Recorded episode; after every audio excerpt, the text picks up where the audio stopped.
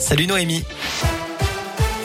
Salut Cyril, salut à tous. On regarde tout de suite euh, le trafic dans la région lyonnaise. Bah écoutez, pour l'instant, pas de grosses perturbations à vous signaler, ça roule plutôt bien.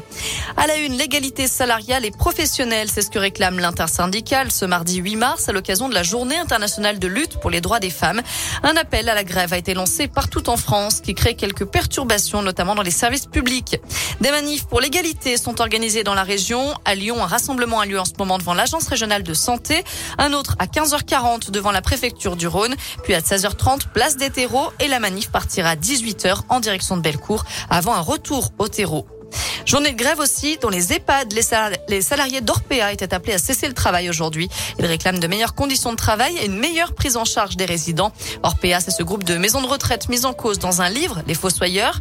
La direction était accusée de faire passer la rentabilité avant le bien-être des résidents victimes de maltraitance. À ce propos, le gouvernement annonce un vaste plan de contrôle des 7500 EHPAD en France sur deux ans. En bref, Nathalie Arthaud en meeting dans la région. La candidate lutte ouvrière à la présidentielle est attendue à Vénissieux, près de Lyon, le 1er avril prochain. À la page des faits divers, une odeur de gaz ce matin euh, ressentie à Sainte-Foy-les-Lyons et dans le 5e arrondissement de Lyon. Les pompiers sont rendus sur place vers 10h30, 10h30 ce matin et à midi, ils n'avaient toujours pas trouvé l'origine de cette odeur. Dans le reste de l'actu en France, le régulateur des médias, l'ARCOM, saisit la justice pour demander le blocage de cinq sites pornographiques, sommés d'empêcher l'accès des mineurs à leur contenu. Ils avaient été mis en demeure en décembre, mais n'en ont toujours pas tenu compte. À l'étranger, la barre des 2 millions de réfugiés ukrainiens a été franchie aujourd'hui. Plus de 2 millions de personnes qui ont fui leur pays depuis le début de l'invasion russe. Plus de la moitié s'est réfugiée en Pologne. 5 000 sont arrivés en France.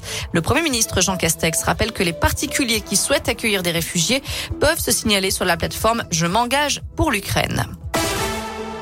En foot, il y a la Ligue des Champions à suivre pour les huitièmes de finale retour. Deux matchs ce soir, Liverpool, Inter Milan et Bayern Munich, Salzbourg, avant le choc Real PSG demain soir.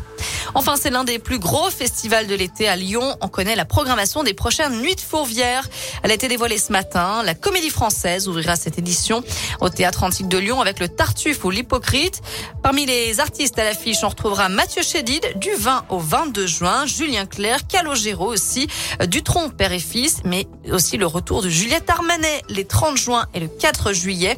La billetterie ouvrira le 15 mars. Les Nuits de Fourvière, ce sera du 2 juin au 30 juillet. 173 euh, représentations sont prévues. L'an dernier, le festival avait accueilli 76 000 spectateurs. Voilà pour l'essentiel de l'actu. Côté météo cet après-midi, c'est grand soleil. Profitez-en. Ce sera la même chose demain avec des températures qui grimpent jusqu'à 16 voire 17 degrés dans la région. Merci